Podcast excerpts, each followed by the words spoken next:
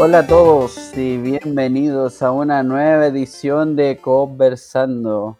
Aquí me acompaña mi amigo, mi estimado Gonzalín.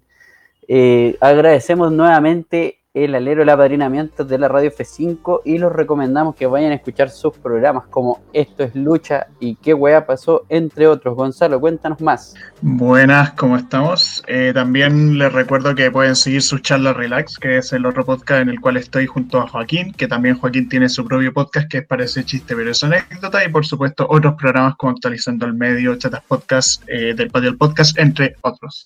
Por cierto, eh, queríamos mandar saludos a la Beatriz Morales porque nos pidió hacerlo. Síganla en, en su Instagram, KitKatsi. ¿Cuál era su cuenta de Twitter en que subía arte? Nico Dewitt parece también. Nico, Dewitt, sí, Nico Dewitt. Quería mandar un saludo al pibe. Dijo saludos para el pibe. Sí, en sus palabras dijo eso. Eh, bueno, ¿de qué vamos a hablar el día de hoy, Panchito? Uy, no me la contés, por favor, no me la contés. Vamos a hablar del cubo. Vamos a hablar no de Minecraft, sino de la consola de Minecraft. Tampoco de Roblox. claro. Vamos a hablar. Que tiene que ver con cubo. Específicamente la consola de Nintendo de sexta generación de consola. Efectivamente, vamos a hablar de mi queridísima, bien cuidada, bien, bien eh, conservada GameCube, que la tengo hasta el día de hoy, de hecho. Sí, pero de hecho una vez hiciste streaming con la consola, jugaste al Mario Kart, creo. Sí, no, sí. Ahí, tengo, ¿cómo se llama esto? Me compré una capturadora exclusivamente para, hacer, para streamear juegos de la GameCube. Así que, bueno, de eso vamos a hablar. Vamos a hablar un poquito de su historia, vamos a hablar de sus mayores juegos, y de cómo fue su venta, del recibimiento del público, un poco en líneas generales, y vamos a hablar también de nuestra apreciación personal hacia la consola, qué nos gusta de ella, qué no nos gusta, etcétera. ¿Cierto, Gonzalín? Así es.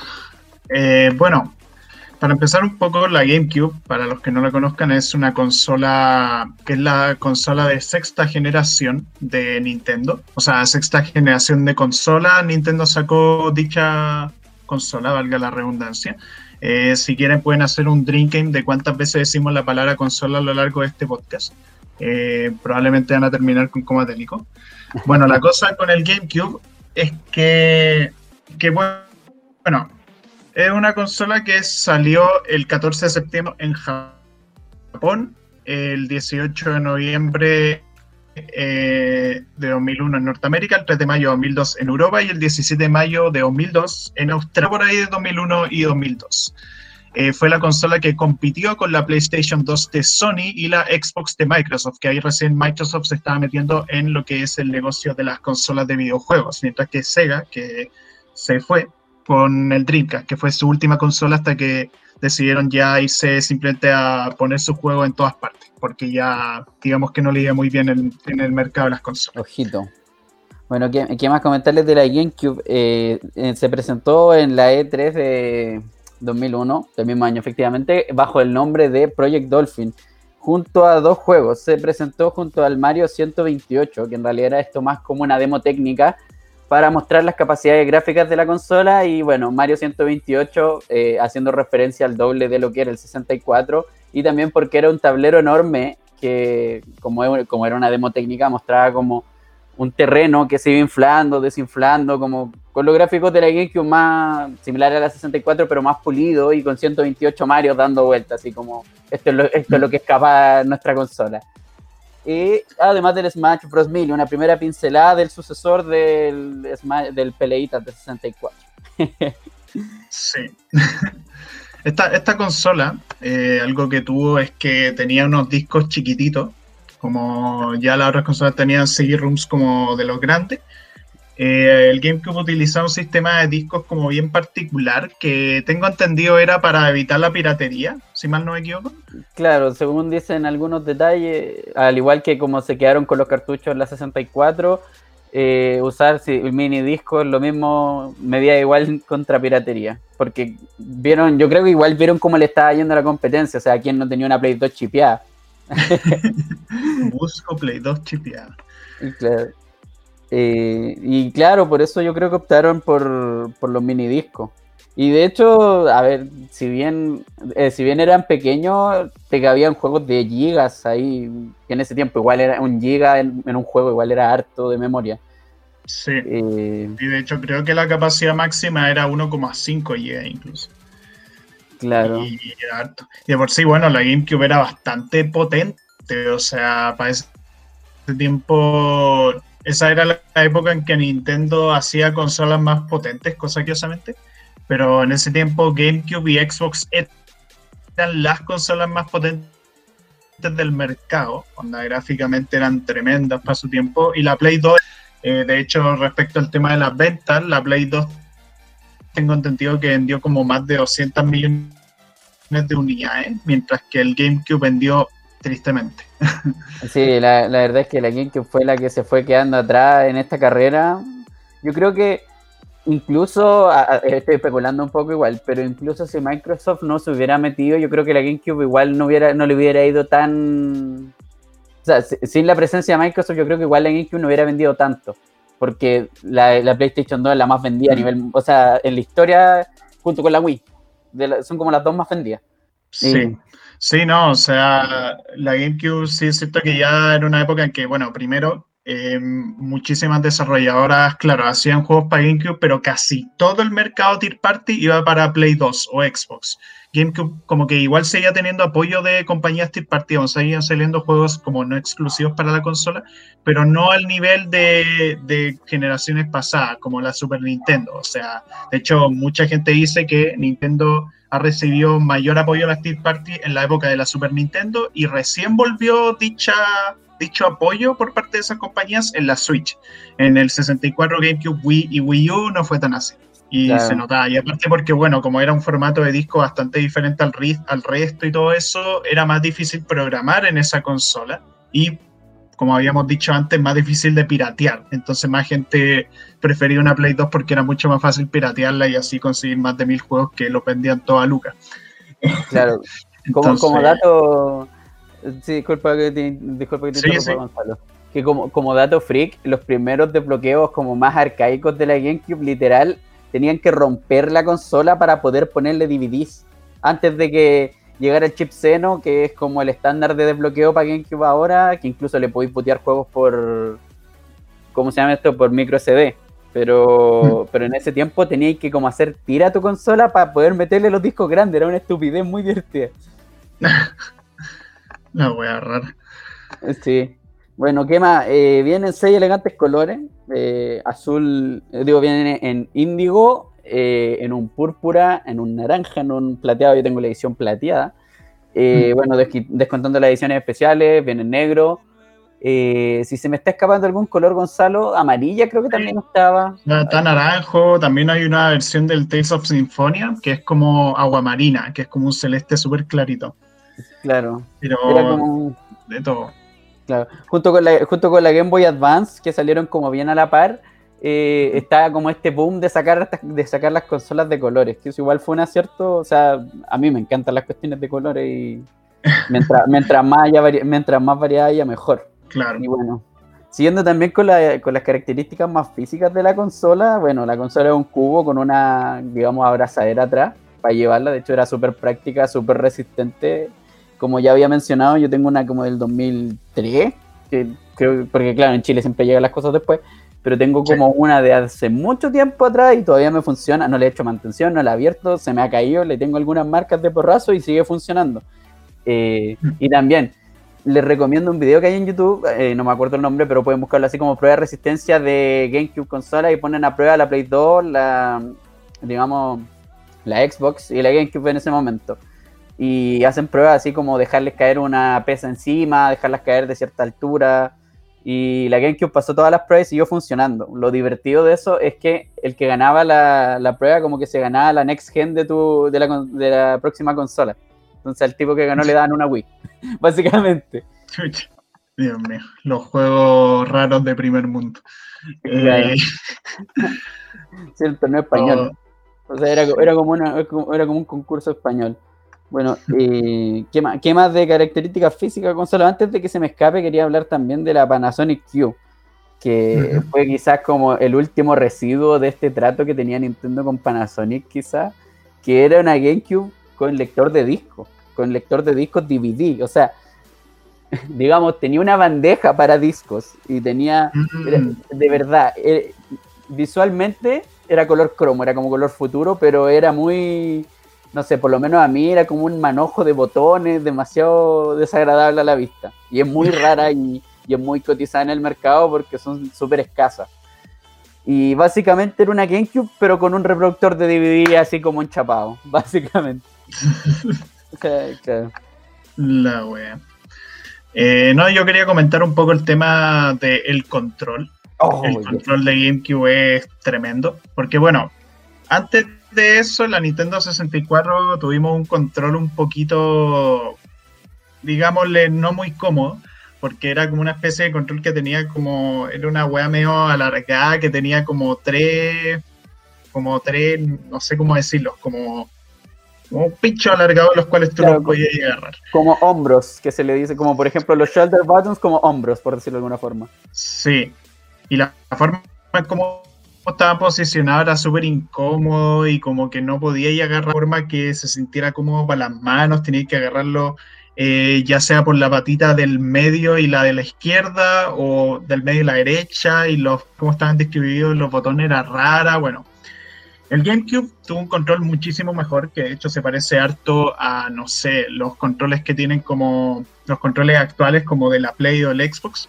Y el GameCube, no sé, es como súper cómodo, es un control grande, eh, está mucho mejor distribuido en los botones y es uno de los controles más populares hoy en día. O sea, ese, ese control lo utilizan harto para el Smash Bros. Melee competitivo.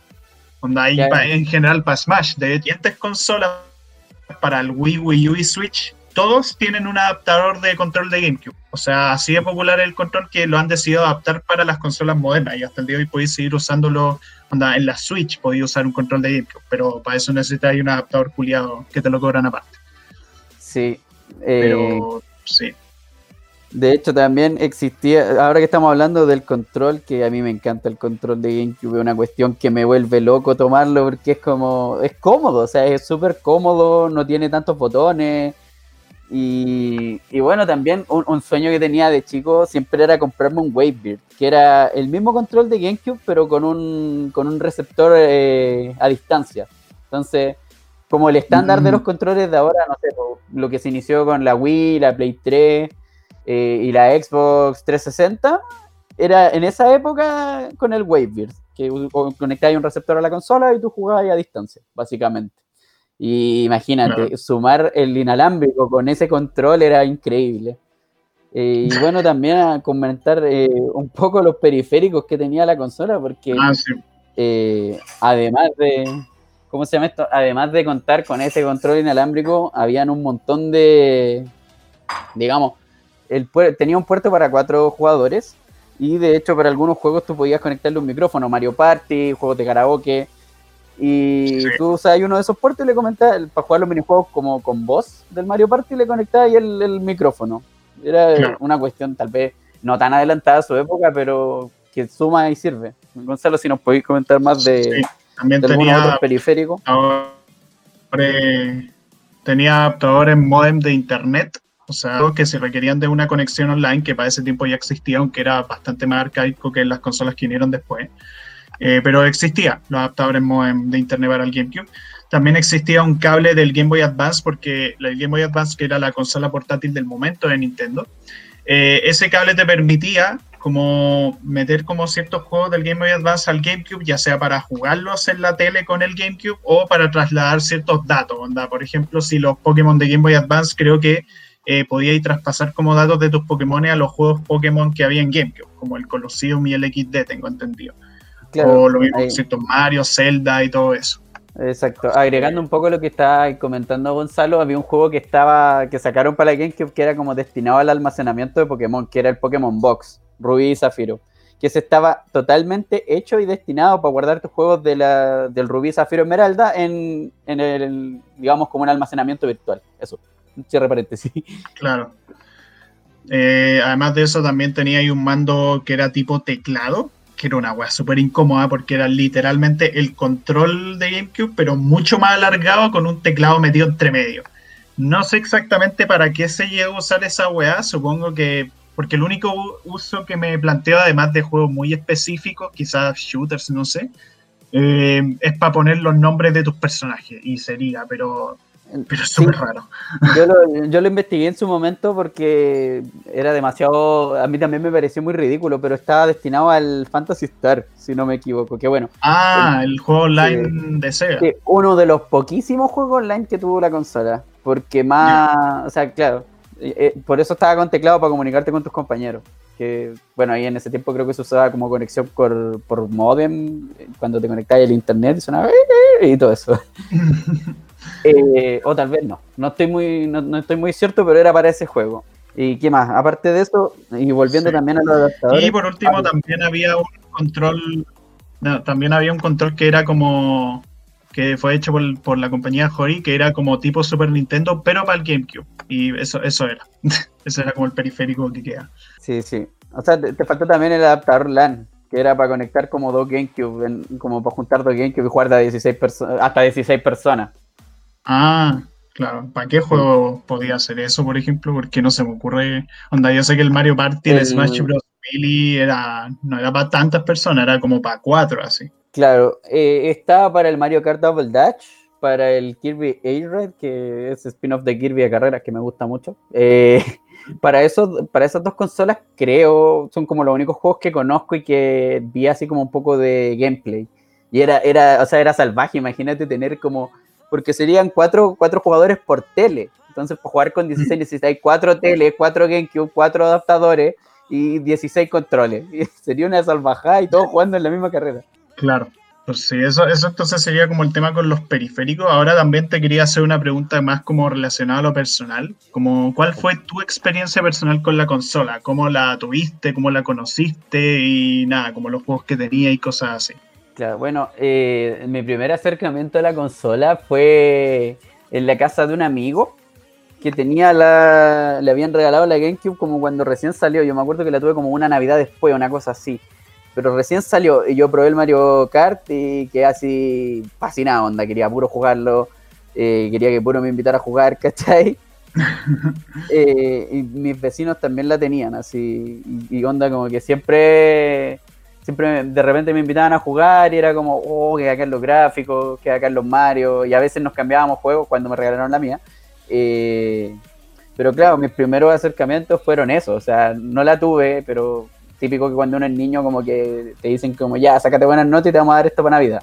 O oh, el viejito Chrono Entonces me esforcé y me la regalaron y de ahí como que lo demás fue historia, o sea, jugué harto, mi hermano hasta el día de hoy como que me recrimina, hoy ¿por qué no pediste una Play 2? Porque a él le gustaba más la Play y también por el tema del desbloqueo, que yo por lo menos no quería desbloquear mi GameCube por un tema como de más, ser como más puritano, entre comillas. Mm. Pero, pero claro, fue, fue bacán, o sea, fue con la consola que crecí. Yo creo que cuando hagamos el episodio de la 64, yo creo que ahí todavía te vas a sacar tu sentimiento, Gonzalo. Pero, pero claro, jugué harto Mario Sunshine, harto el Kirby. También tenía el Dragon Ball Budokai 1, que me lo pasé como 10.000 veces. Mm. Eh, y nada, o sea, con el tiempo fue envejeciendo bien, de repente como que un tiempo como que la tenía perdida en la casa de mi abuela, en una bodega así como llena de ratones, después la, como que la recuperé, recuperé mis controles y no, fue, para mí por lo menos fue como pum, fue como mi acercamiento. Si bien había jugado la Super antes, fue una experiencia bastante buena. Y pucha, así como, como experiencia de compra o como experiencia así como de, de, digamos, como usuario más objetiva, la consola la tengo de hace como 10 años, 20 años y... No, no tanto, pero casi 15 años, redondeando un poco como casi 15 años y y ahí está. Y todavía aprende, todavía funciona, todavía guarda las partidas en la memory. Y el control siguiente un poco carreteado funciona. ¿Cachai? Claro. Pero bueno. Sí. Bueno, eh, aprovechando, aprovechando la instancia, tengo una, escribí una regla hace un tiempo para jugar Mario Party 7 con copeta, así que si las quieren, me las piden nomás por el Instagram de coopversando.f5 para que jueguen ahí con sus amigos. que fue, fue, específicamente para el Mario Party 7. Eso. Eh, bueno, yo en mi caso, eh, yo no tuve la consola, pero sí he jugado muchísimos de los juegos de GameCube en emulador. Eh, lo admito, soy un pirata asqueroso que descarga muchos emuladores. Pero bueno, la cosa es que el emulador de GameCube que se llama Dolphin, que era el nombre prototipo de la consola previamente. Y la cosa es que ahí he jugado casi todos los juegos, pero sí es cierto que, no sé, en el pasado yo como que llegué a investigar harto de la consola y todo eso. Y jugué con la consola una vez en la casa de un familiar, familiar medio lejano, pero una vez estuvimos en su casa y tenía el Mario Sunshine. Y ese fue como el juego que jugué en consola ahí, lo jugamos harto rato, así como el primer nivel y todo eso. Claro, éramos bien chicos, como yo no cachaba muy bien qué chucha hacer, aparte yo estaba muy acostumbrado al Mario 64 y todo eso, entonces para mí Sunshine era una cosa muy rara. Eh, después hablaremos más en detalle de Sunshine cuando repasemos los juegos año por año, pero eh, la cosa es que era como raro eso de tener como Mario controlando como el agua con esta máquina, el movimiento se sentía muy extraño para mí, no sé, era toda una cosa. Claro. Después jugamos un rato de eso y después como que otro juego que estaba ahí se puso, puso el juego del lucha Y mm. la cosa es que esa fue la experiencia que tuve con una consola consolas. Y ya el resto de cosas que he jugado ha sido todo a través de emulador. Y la verdad es que es un emulador bastante estable. El Dolphin ahora está en su versión 5.1 por ahí. Siempre está en beta, o sea que siempre se está desarrollando, se está mejorando y todo eso. Así que nada, si quieren jugar juegos de GameCube en PC pueden hacerlo desde ahí. Sí, bastante, bastante ligerita. Bastante ligerita la consola. de emular. emular no, sé si, qué te parece si nos pasamos ya a los juegos, comentar un poco cómo fue, tomando en cuenta que la GameCube no salió con un Mario de lanzamiento. De hecho, es como la única consola de Nintendo que no salió, digamos, con un Mario así cototo de lanzamiento, que siempre es un punto de venta fuerte. Mm. O sea, fue la primera que salió sin un juego de lanzamiento de Mario, porque si, te acordáis en el Wii, el Wii Mario Galaxy no salió el tiro. Y de hecho el Wii U lo mismo, no, el Wii U salió con el New Super Mario Bros. U, eso es cierto.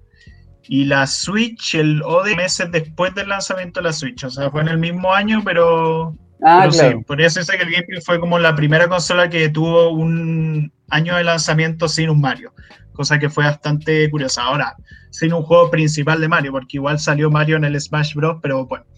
Claro. Eh, no, pero bueno, yendo al repaso como año por año, empezando con el año 2001, eh, fue un año bastante fuerte de lanzamiento porque hubo varios juegos bastante destacables. Por ejemplo, y el primero como que más destacó fue Luigi's Mansion, que, bueno, el juego trata de que tú eres obviamente el hermano de Mario, Luigi, que va a recorrer una mansión embrujada, que el one se ganó en una lotería, una wea así. Y la mansión está repleta de fantasmas y tu hermano está secuestrado y tú tenés que ir a salvarlo. Y el juego, bueno, aparte de que impresionó mucho gráficamente para su época, yo me acuerdo que tenía una, tenía una revista de Club Nintendo que era del año 2001, que era cuando recién había salido el GameCube. Eh, y puta, esa revista no sé dónde estará, ya debe estar hecha mierda. Pero en esa revista mencionaban como lo increíble que era para ese tiempo Luis Mansion, la calidad de la sombra, la iluminación, cómo la atmósfera te transmitía como una sensación medio terrorífica para hacer un juego de Mario, siempre manteniéndose en el terreno family friendly dentro de todo pero era bien interesante el juego, o sea, aparte de que era como una especie de survival horror como tipo clásico, tipo Resident Evil, pero sin cosas muy core ni nada demasiado perturbador. Eh, pero tenía ese diseño como de ir explorando poco a poco una mansión, poco a poco ir desbloqueando habitaciones con llave, resolviendo puzzles, eh, y te enfrentabas a enemigos además de una forma bien particular, que era como una especie de aspiradora que tú como que tragáis a los fantasmas con la weá y teníais que hacerlo de cierta forma que la weá no se te escapara. Y era bien interesante también iba a ir coleccionando dinero, que ese dinero después, dependiendo de cuánto obteníais, obteníais un final diferente, ya que eso, ese dinero era como para financiar la reestructuración de la mansión, una cuestión así. Y bien interesante ese juego, la verdad. Sí, eh, también agregar que igual el juego en sí aparte de destacar por su atmósfera más oscura, raro en Nintendo, eh, el juego en sí es corto. O sea, en una tarde, un par de tardes te lo pasáis.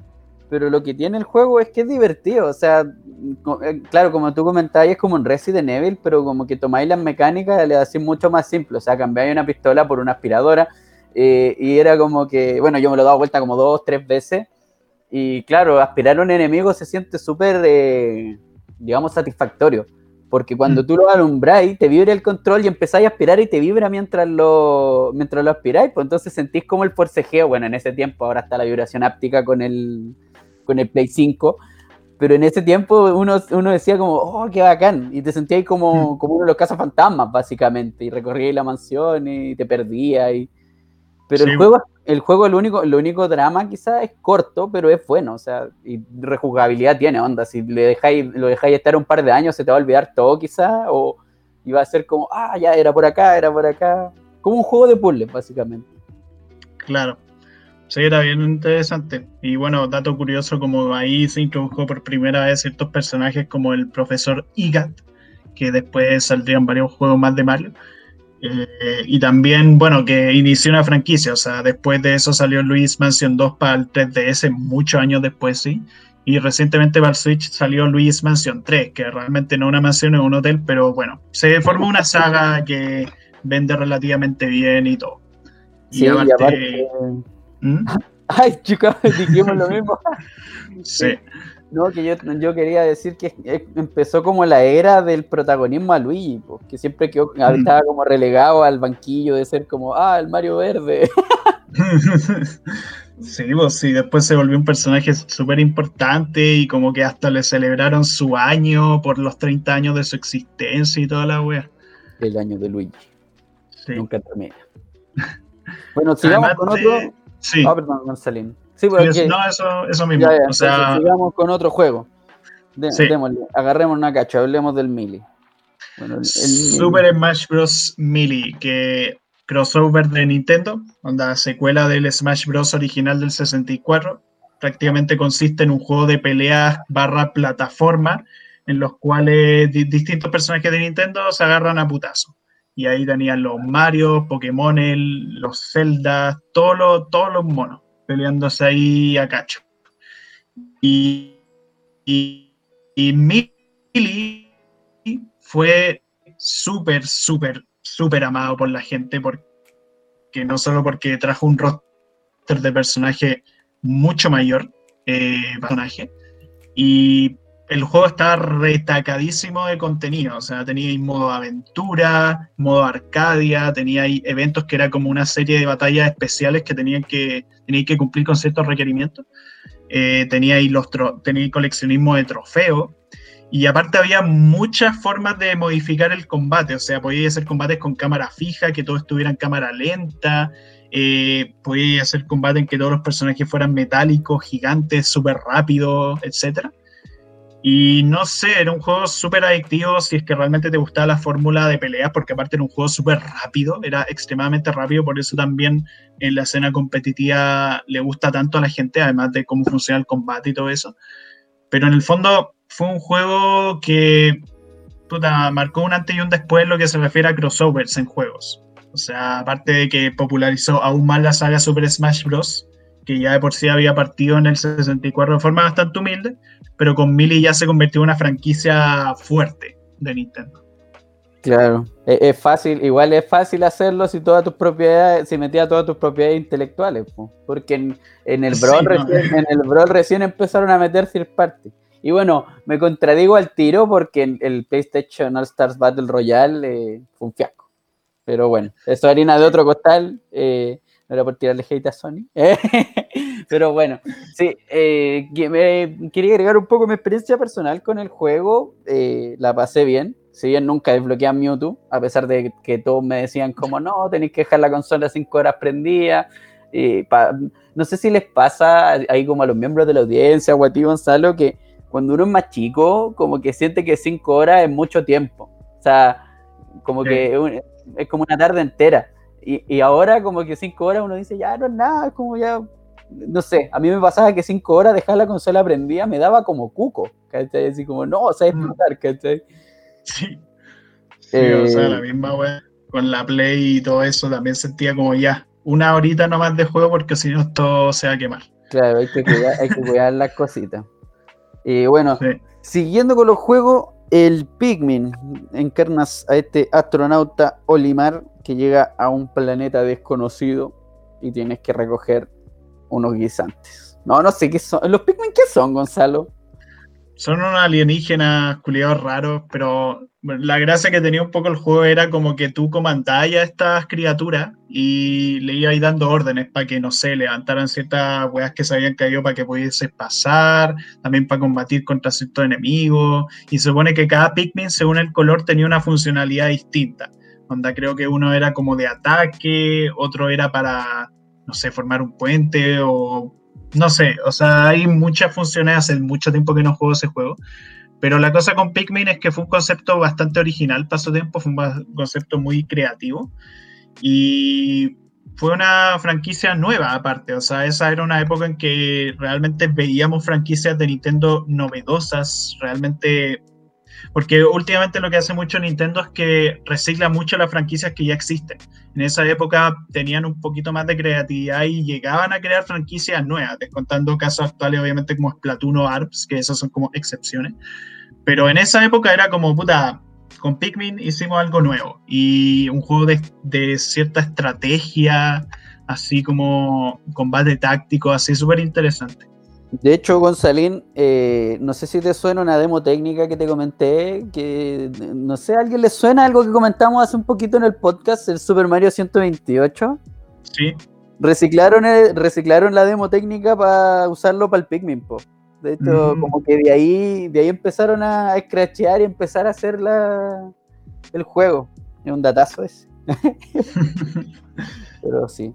Y ah, Gonzalo, antes de seguir con el próximo juego, en el, en el Pikmin, si no me equivoco, como que el planeta iba a explotar o tenías que arreglar como tu nave, una cuestión iba a pasar o no. Mm, una de esas dos cosas eran, no sé si era o arreglar la nave, que el mundo iba a explotar, pero de por sí la saga era bastante oscura porque cada vez que utilizabas los Pikmin estos se morían ah, y tenías que usar Pikmin nuevos. Sí, sí, sí. Y salía como el eh, espíritu así como... ¡Uh! Sí, no, sí, no, y de hecho las publicidades que hace Nintendo a veces de Pikmin son muy perturbadoras. No sé si fue para el Pikmin 3, que salió muchos años después, que mostraban a Olimar o uno de estos hueones astronautas cocinando un Pikmin, y un Pikmin como que veía eso y este hueón lo cachaba y como que lo intentaba capturar con el cuchillo, y era como para todas las edades. sí, bueno, más, adelante, si nos sobra tiempo, vamos a hablar de la, de la publicidad de la GameCube, porque eso igual fue un temazo. Pero por ahora quedémonos en los juegos. Vámonos, Gonzalo, al, juego que, uff, uff, este juego que hace poquito salió junto con el Doom, eh, fue como los dos polos. Salió Animal Crossing y salió, salió el Doom Eternal y fue como, ¿qué? Así. Sí, El internet se llenó de Bueno, Animal Crossing, eh, creo que el primer juego no tenía, era Animal Crossing solo. Sí, Animal Crossing. Bueno, un juego de gestión de ciudad, que tú eres el pueblerino, el aldeano, como lo conocen los jugadores de Smash en españolísimo. Eh, y nada, el juego básicamente era armar tu ciudad, jugar a tu bola, era muy entrete, muy relajante. Y claro, de nuevo, introduciendo una IP nueva que hoy en día, a ver, el Animal Crossing New Horizons vendió caleta. Y, también se rumoreaba que ese iba a salir para la 64, pero terminó saliendo la GameCube.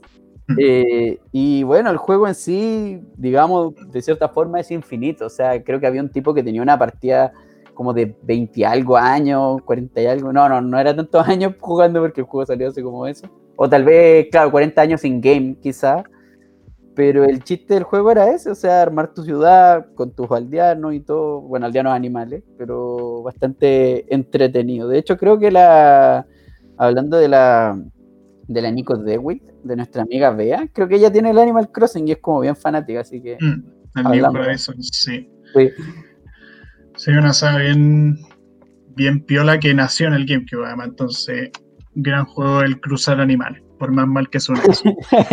Eh, no, no, no, no, no, pero es que.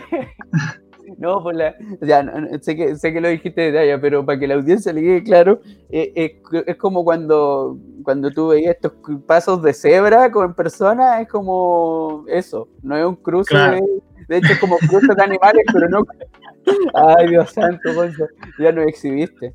Ahora toda, ahora toda China sabrá que somos furros. ¿ah? Y yo no dije eso. no, no, somos furros, no somos furros, era broma. Bueno, también salieron otros juegos, como no necesariamente Nintendo, pero tenía ahí el Sonic Adventure 2, que fue la primera vez que un Sonic salía en una consola Nintendo. Y también salió el Star Wars Rogue Squadron 2, que el Rogue Squadron fue uno de los juegos más populares del 64, juego de navecita y en el universo Star Wars. Salió la secuela en el GameCube, que estuvo bastante de pana. Pero ahora pasando a lo que sería el año 2002. 2002 eh, fue otro añazo para el Nintendo para el Nintendo GameCube.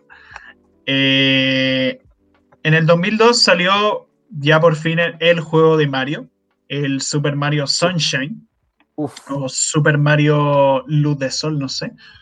Pero fue como el juego de plataformas que tuvo Mario en el GameCube. Y Mario Sunshine tenía un poco el estilo Mario 64 en el sentido de ser un colectatón. O sea, tú ibas ahí yendo por distintos mundos, coleccionando estrellas y todo eso. Pero la diferencia es que, aparte de tener un setting más específico, era en una ciudad como turística en la playa, así. en el juego como que todos los mundos se ubican en la misma isla, como complejos turísticos, eh, tenía ahí hoteles, tenía ahí como puertos, cosas así, todo está, era la temática de que era una isla con mucho énfasis en la costa, en, la playa y todo eso. Y el juego, aparte de usar a Mario, tener toda la movilidad tan gigantesca que tiene Mario, el salto pared, el salto hacia el lado, dependiendo de cómo hay el stick, el, salto largo, etc. Además, podía usar a Flood, que era una especie de robot mecánico que ahí en la espalda y que te permitía hacer movimientos con el agua. Y podía ir puta, eh, andar como medio flotar con el agua, podías tirarle agua a los enemigos, podías propulsarte con el agua, en ciertos casos usarlo como una especie de, jetpack. Y el juego era bastante divertido, se nota que era un juego medio rusheado porque hay ciertas partes del juego que están medio rotas el plataformeo, como que Mario se mueve por ahí, es un caos, como la parte del pinball, que esa, esa misión es horrible. Pero el pachinko está hecho a propósito, Gonzalo. Pero, bueno, es horrible cómo se controla esa weá. Eh, está hecho a propósito. Pero es injustísimo, weón. Pero sí, como una máquina de pachinko, po. No, pero weón, hay partes en que se supone te podís mover, pero igual el personaje se mueve mal, no sé, ah, me gusta esa weá. Te resbaláis todo el rato. o, cuando, cuando, te tiran, cuando te tiran estos weones los que hay una misión en que unos weones como que te agarran y te tiran hacia ah, una isla lejana.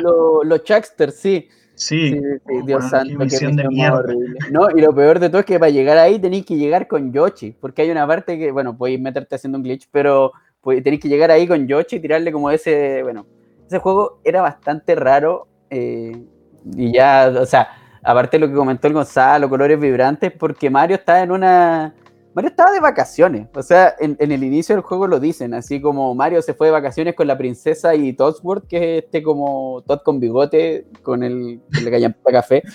Eh, y de repente pasa que hay una tal embarrada y como que, bueno, aparte de introducir a Bowser Jr. como personaje, que es uno de mis personajes favoritos de la vida, eh, y diferenciarlo también de, no sé cómo se llama, Mini Bowser, que salía en los Mario Party porque son dos diferentes eso también para hacer el disclaimer, eh, incorporó una narrativa bastante, digamos, sí, o sea, Bowser se roba a la princesa, pero aquí técnicamente no es Bowser, es Bowser Jr. y es porque Bowser Jr. cree que Peach es su mamá, o sea, una narrativa súper extraña, súper como... ¿Cuál es mi.? Como, no sé. Yo a veces pienso que la princesa Peach tiene síndrome de Estocolmo. Y bueno. Eh, eh, y bueno, y aparte tenían voces, pues, que era algo ah, bastante raro a los Mario. Pero eh, eso que mencionaste se me hacía muy raro porque Peach decía, mamá, soy su mamá. Y es como, las implicaciones que tiene eso son horribles, pero bueno. No, y aparte que... Eh, aparte de que Bowser Jr. literalmente dejó la cagar la ciudad así como haciendo graffiti, pero como con, una, con un pincel mágico que le robó al profesor Igat. Entonces ahí también se da espacio para teorías de que no, que el profesor Igat trabajaba como para los dos bandos y cuestiones así. Pero bueno. como, Estados Unidos con Irak e Irán. Ya, pero ya al tiro, al tiro, te fuiste por la rama. Pero bueno, siguiendo, siguiendo con el setup del juego, colores vibrantes, música pegajosa. Eh, otro dato freak, el, el flood en, españolísimo, en la traducción, y como los españoles lo conocen, es el acuac, para que, mm. para que lo conozcan al acuac. Eh, y nada, o sea, si bien tenía su, su fallita de programación, su falta de pulimiento. Las monedas eh, azules. Ay, sí, las monedas azules. Pero bueno. Pero buen juego, buen Mario. todo, un buen juego, un buen Mario. Sí, la movilidad es innovar. espectacular, además. No, y ah, una, lo último ya para no, para no latearlos tanto con el Mario 60, para con el Mario 64, viste, mi odio regresa. Eh, no, para no latearlos tanto con el Sunshine, lo que sí incorporó arte, que lo vi también en su franja publicitaria, fue este tema como de la concientización ecológica, como el, bien, el buen uso del agua, como limpiar, limpiar la basura, como que la publicidad era como esa, sí. Ojo, Claro. Nintendo ecológico en ese tiempo, ojito, 2003, 2002, 2003 y todo. Ahí estoy en radio. Bueno, siguiendo con los juegos, o hacemos una pausa, Ariel. ¿Alguna pausa? Vale. ¿Aló? ¿Aló? Gonzalín, retomamos, estamos. Sí, perdón.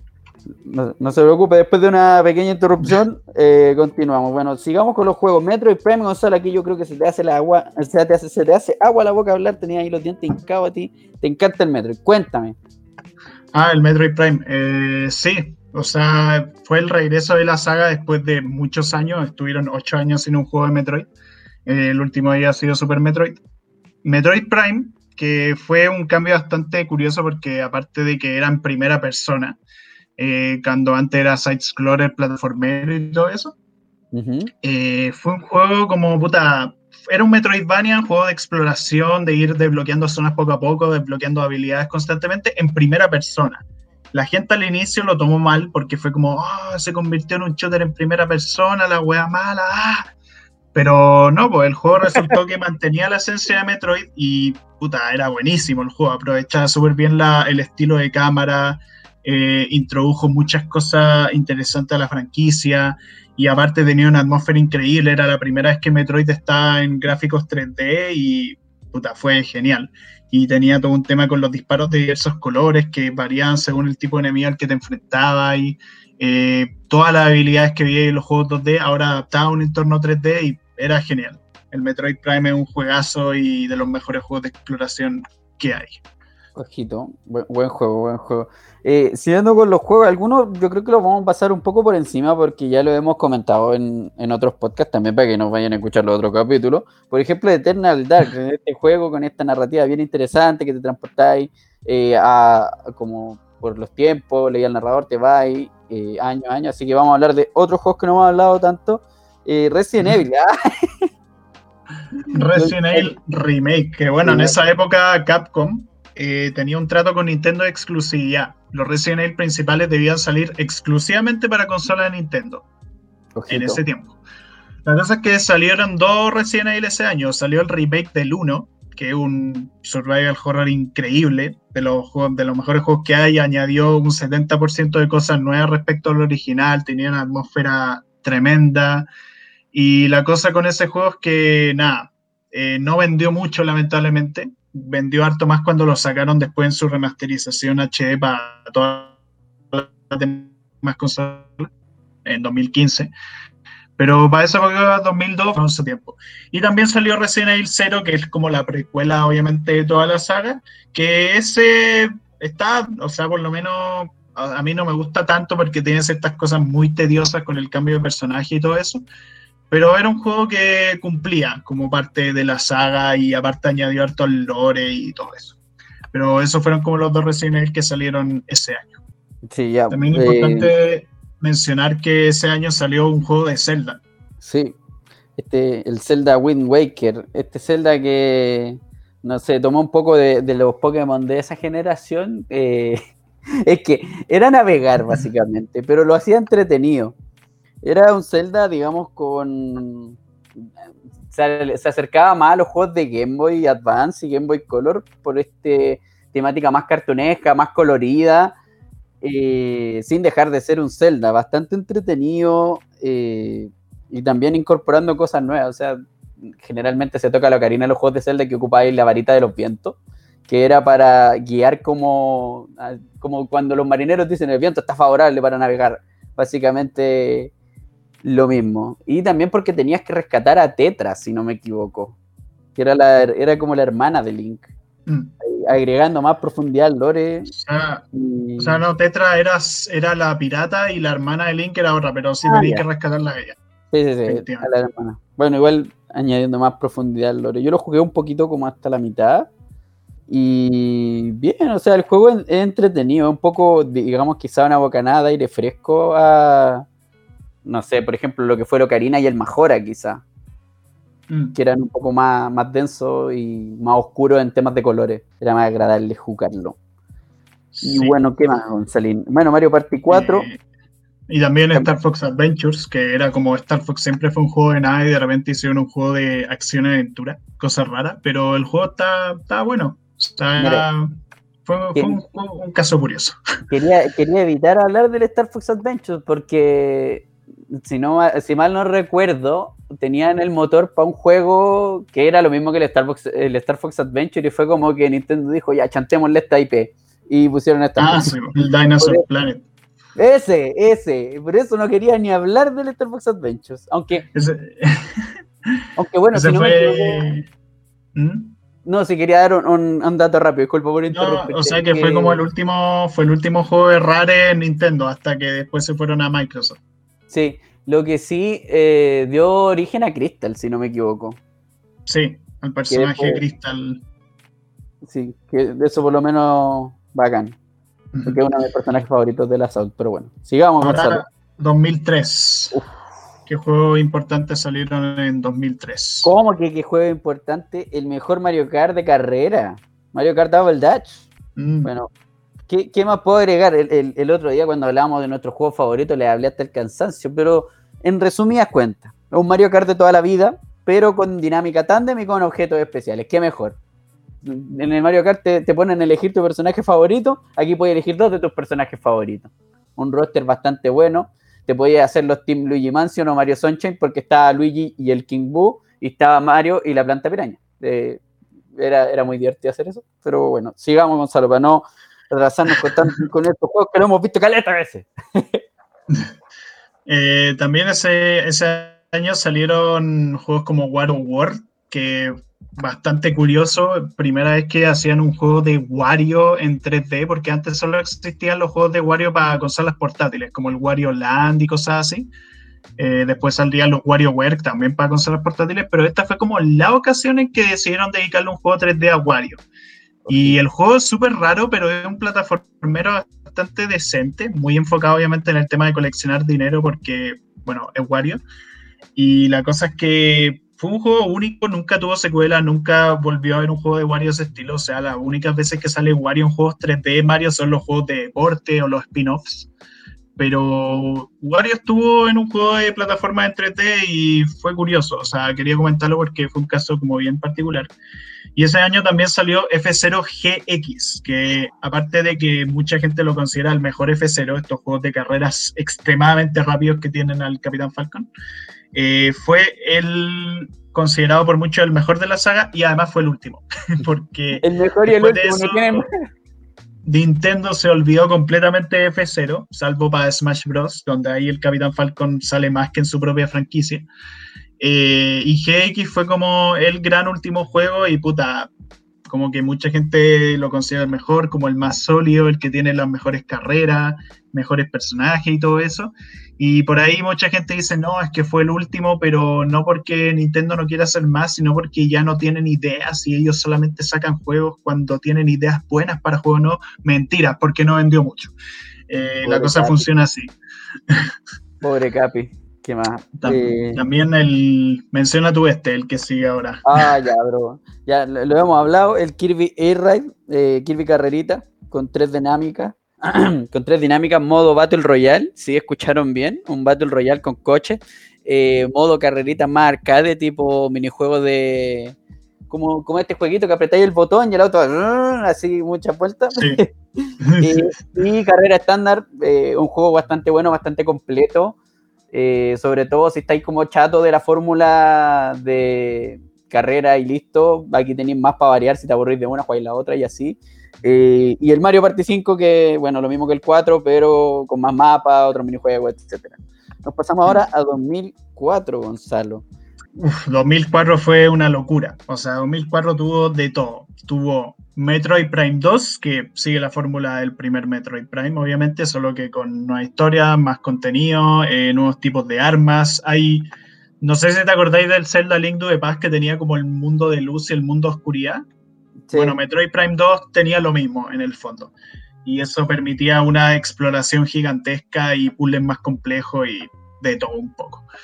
Eh, juegazo Metroid Prime 2. Tuvimos eh, Pikmin 2, tuvimos remake de Metal Gear Solid, eh, tuvimos un Mario Party 6, porque bueno, Mario Party salieron harto en ese tiempo. Eh, también un juego nuevo de golf de Mario, juego nuevo de tenis de Mario. Y también destacar algunos como, como por ejemplo el Paper Mario 2 de Thousand Year Door, que secuela del Paper Mario 64, que RPG de Mario por turnos. Eh, y la cosa con Paper Mario 2 es que es considerado un clásico absoluto, porque no solo porque tiene de las historias como más interesantes para ser un Mario, muchísimos personajes carismáticos, el mundo champiñón explorado a profundidad, un sistema de combate bastante entretenido. O sea, hasta a mí me entretiene y eso que los RPG por turno me cargan, pero Paper Mario tiene algo que hace que uno se entretenga como el dinamismo, el poder hacer más acciones en vez de solo pulsar un botón y que el personaje ataque. Eh, y nada, fue un juego bastante tremendo para su tiempo y hasta el día de hoy sigue siendo considerado el mejor Paper Mario de todos los tiempos. No sé qué otro juego más por ahí se puede uh, mencionar. el Zelda For Swords Adventures, que tomaba un poco lo que hizo Zelda con, o sea, lo que hizo Capcom con Zelda, que era un juego con los gráficos del eh, Minish Cap, pero de aventura y que podía jugar hasta cuatro personas. Era como una especie de party game bastante divertido. El Pokémon Coliseum, continuación de la saga Stadium y que ya empezaba a tener una historia, digamos, más similar a los juegos de Pokémon puro y duro. Recordemos que el Stadium era como, el Stadium 1 y 2 eran como luchar los gimnasios, listo. Aquí ya se le incluyó una narrativa con profundidad, etcétera. Y bueno, bastante bueno. Aparte fue desarrollado por Genius Sonority, si no me equivoco. Que yo ahora hace poco estoy jugando el 2, que de hecho lo vamos a mencionar, salió un año después. Y, bueno, eso dentro del el año 2004, Gonzalo. Vamos a saltarnos mm. ahora al año 2005. Vamos a hablar de... Mención especial a lo... Mención especial igual la serie Donkey Konga, que se me había olvidado ponerla acá, que en el fondo los Donkey Konga Son juegos en los cuales necesitáis unos bongoes para jugarlo, ese otro periférico de la consola. Literal, un juego de ritmo en el cual tenéis que apretar los bongoes a ritmo de lo que el juego te va indicando. Está súper bien. Y además de ese está el Donkey Kong Jungle Beat, que era un juego de plataforma así tradicional de Donkey Kong, pero para ciertos movimientos tenéis que usar los bongoes. Y no era muy como tengo entendido. Qué, práctico. Oh, vamos a jugar, dale, déjame ir a buscarlo, el pedazo de periférico, pum, pum, pum. Pero bueno. Nintendo, Nintendo y sus cosas. 2005. 2005. Eh, bueno, hablemos por favor, cortito, divertido, echemos la talla. Resident Evil 4, el exclusivo, no tan exclusivo, de hecho, en el mismo. en el mismo juego, en el mismo en la, en la, carátula del juego salía como Only for. Sí, claro, espérate un par de años más y ahora Resident Evil 4 sale como el Skyrim un par de meses, porque de hecho un par de meses salió para la Play 2 y ahí Shinji Mikami dijo, váyanse a la mierda, Capcom culiado, me voy de su compañía horrible. Y se fue. Que bueno, para más detalle, hace no muchísimos capítulos de su charla relax dedicado a Resident Evil 4 por si quieren una hora de profundidad sobre ese juego. Pero sí, en su tiempo fue como exclusivo cuando tenían el trato con Capcom los de Nintendo. ¿Qué más? ¿Qué eh, más? Mario Party 6, Mario Power Tennis. El 7, el 7. El 7, ah, verdad. Mario Party 7. ¿Qué más? Eh, Dance, Revolution, otro juego que tenía que sacar la alfombrilla y decía los cabros, ya cabros, sí, Pero ese tenía, tenía Mario. Ah, verdad, el Mario Mixpo. Ahí cuando Luigi salía con la rosa y bailaba. ¡Ay, Dios santo! También tuvo un Fire Emblem, que esa fue la época en que Fire Emblem se empezó a volver popular en Occidente. Antes solo era conocido en Oriente, salía ahí nomás. Y Fire Emblem, Fire Emblem se volvió popular gracias a Smash Bros. Melee, porque tenía esos dos personajes, a Roy y Matt. Y ahí fue cuando Nintendo dijo, ya, mira, estos populares gustaron, estos personajes gustaron, perdón, no sé qué hueá dije. Eh, así que saquemos un Fire Emblem para el GameCube. Y salió el Path of Radiance y todo eso. Nada, hacía presagiar que, que se llenaría de personajes de Fire Emblem. Ah, sí, ahora la franquicia, ahora es un boom aquí y casi hay como nueve personajes de, de Fire Emblem en Smash. Eh, también ese año salió el Pokémon XD, no es broma, así se llama Pokémon XD, que era como, era como un Pokémon que tenía como hueá oscura así, y era, era la continuación del Colosseum. Eh, también Star Fox Assault salió para ese año y un juego bien interesante, no muy conocido, que se llama Geist, que es fantasma en alemán, que era un first person shooter para el GameCube y era, tenía una mecánica bien rara en que podía usar fantasma. Eh, o sea, creo que tu personaje se convierte en fantasma y todo. Pero fue un shooter que salió en esa época y fue como. Era curioso la existencia de ese juego, además de que, bueno, obviamente no vendió mucho, nunca más tuvo secuela, pero existió. Era la época en que Nintendo era más experimental con cierto tipo de juego, franquicia y todo eso. Sí, bueno, eh, yo quería agregar todo el Pokémon XD que incluía un Lugia oscuro, un Lugia edgy. ah, sí, ese juego era muy edgy en general. Sí, lo, lo, lo, que sí, lo que encontré interesante y que he encontrado interesante hasta ahora de la historia es que le da una vuelta a tuerca porque no podía, no podéis capturar cualquier Pokémon, o sea, tenéis que capturar Pokémon oscuros. Y eso igual es como que, de cierta forma, te limita un poco porque no hay Pokémon salvajes, bueno, Pokémon salvajes pero lo encontré un cambio en, la historia bastante interesante, que le hayan dado como esa libertad cuando Nintendo es como bien, oye, hace esto. Eh, pero bueno, y ya llegando al 2006, ya llegando así como al, digamos, al colapso, ya como en los últimos años de vida de la GameCube, ahí quemando los últimos cartuchos, bueno, en este caso los CD, los, mini DVD, eh, un Zelda bastante bueno, de hecho eh, este fue el segundo Zelda de la consola, además de alguna, eh, digamos, compilados como el, ¿cómo se llama este? El Zelda Collection creo que se llama, que tenía como... Tenía, tenía, varios Zelda. Tenía los de 64, tenía los de la NES eh, y una demo jugable del Wind Waker, pero que de cierta forma Zelda sale en todos lados. Pero bueno, el Twilight Princess, bastante bueno gráficamente era totalmente diferente a lo que era el Wind Waker, lo que de cierta forma es bueno, porque a Nintendo le gusta mucho innovar con esa saga, sobre todo gráficamente. Eh, y nada, la historia era buena, los personajes bastante carismáticos. Había una, había una, la que más me llama la atención era, había como una reina que coleccionaba insectos, era como una chica que tenía que coger insectos por objeto, así. Era muy extraño. Sí, el Twilight Princess, claro, a nivel jugable no era tan diferente la fórmula a varios de los Zelda 3D clásicos, pero era la estética lo que lo hacía como bien curioso. Eh, era bastante oscuro y todo eso, no tanto como el Majora's Mask, pero tenía su cierto nivel medio edgy por ahí metido entre medio. Y la cosa es que, bueno, ese Zelda salió también para el Nintendo Wii, eh, fue como multiconsola, pero en el fondo ese fue como el último gran juego de GameCube. También hubo uno que se llamaba Odama, que era medio pinball mezclado con webs militares. Muy raro ese juego, pero salió para el GameCube y fue el penúltimo juego publicado en la consola. Eh, además de Twilight Princess. Y eso fue en el fondo el repaso de los años de GameCube, una consola cargadísima de muchos juegos súper interesantes donde cuando Nintendo sabía explotar mejor a muchas de sus franquicias y variarla además. Y además metió varios juegos como nuevos, así súper interesantes.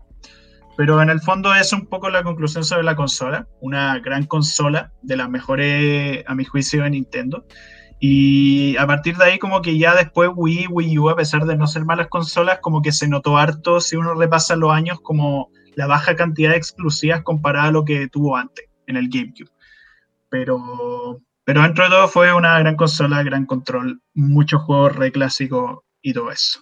Sí, la verdad es que, bueno, por mi parte, ya como para ir cerrando también, eh, era una etapa harto de transición de la consola, si bien ya se había firmado en el mercado 3D con la 64, como dijo Gonzalo, era una época de tirarse a la piscina, probar con estas, no sé, pues, hagamos un Star Fox de aventura, hagamos un Star Fox con una temática, o sea, con una temática más de moverse por el mapa. Eh, saquemos un Pokémon con una historia más, más, novedosa, saquemos un Zelda con estilo caricatura y así. Y nos regaló harta, hartos juegos que hoy en día son muy rejugables, muy divertidos y nos han regalado caleta de, digamos, de hora de diversión. O sea, yo, si me preguntan a mí recomendar juegos, yo creo que por lo menos mi top 5 serían de GameCube. Pero pero claro, una consola que tal vez no tuvo el cariño que, digamos, en términos de mercado que, se merecía, pero que al igual que la Dreamcast, eh, ahora es como quizá de culto. De hecho, están empezando a subir los precios de esa y bueno, ahí pueden probarlo.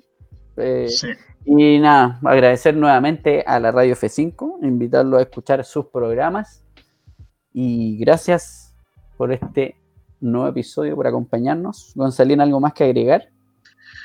Eh, no, eso, que estén muy queridos oyentes y nada, cuídense mucho y usen mascarilla. Nos vemos. Chao, chao. Adiós.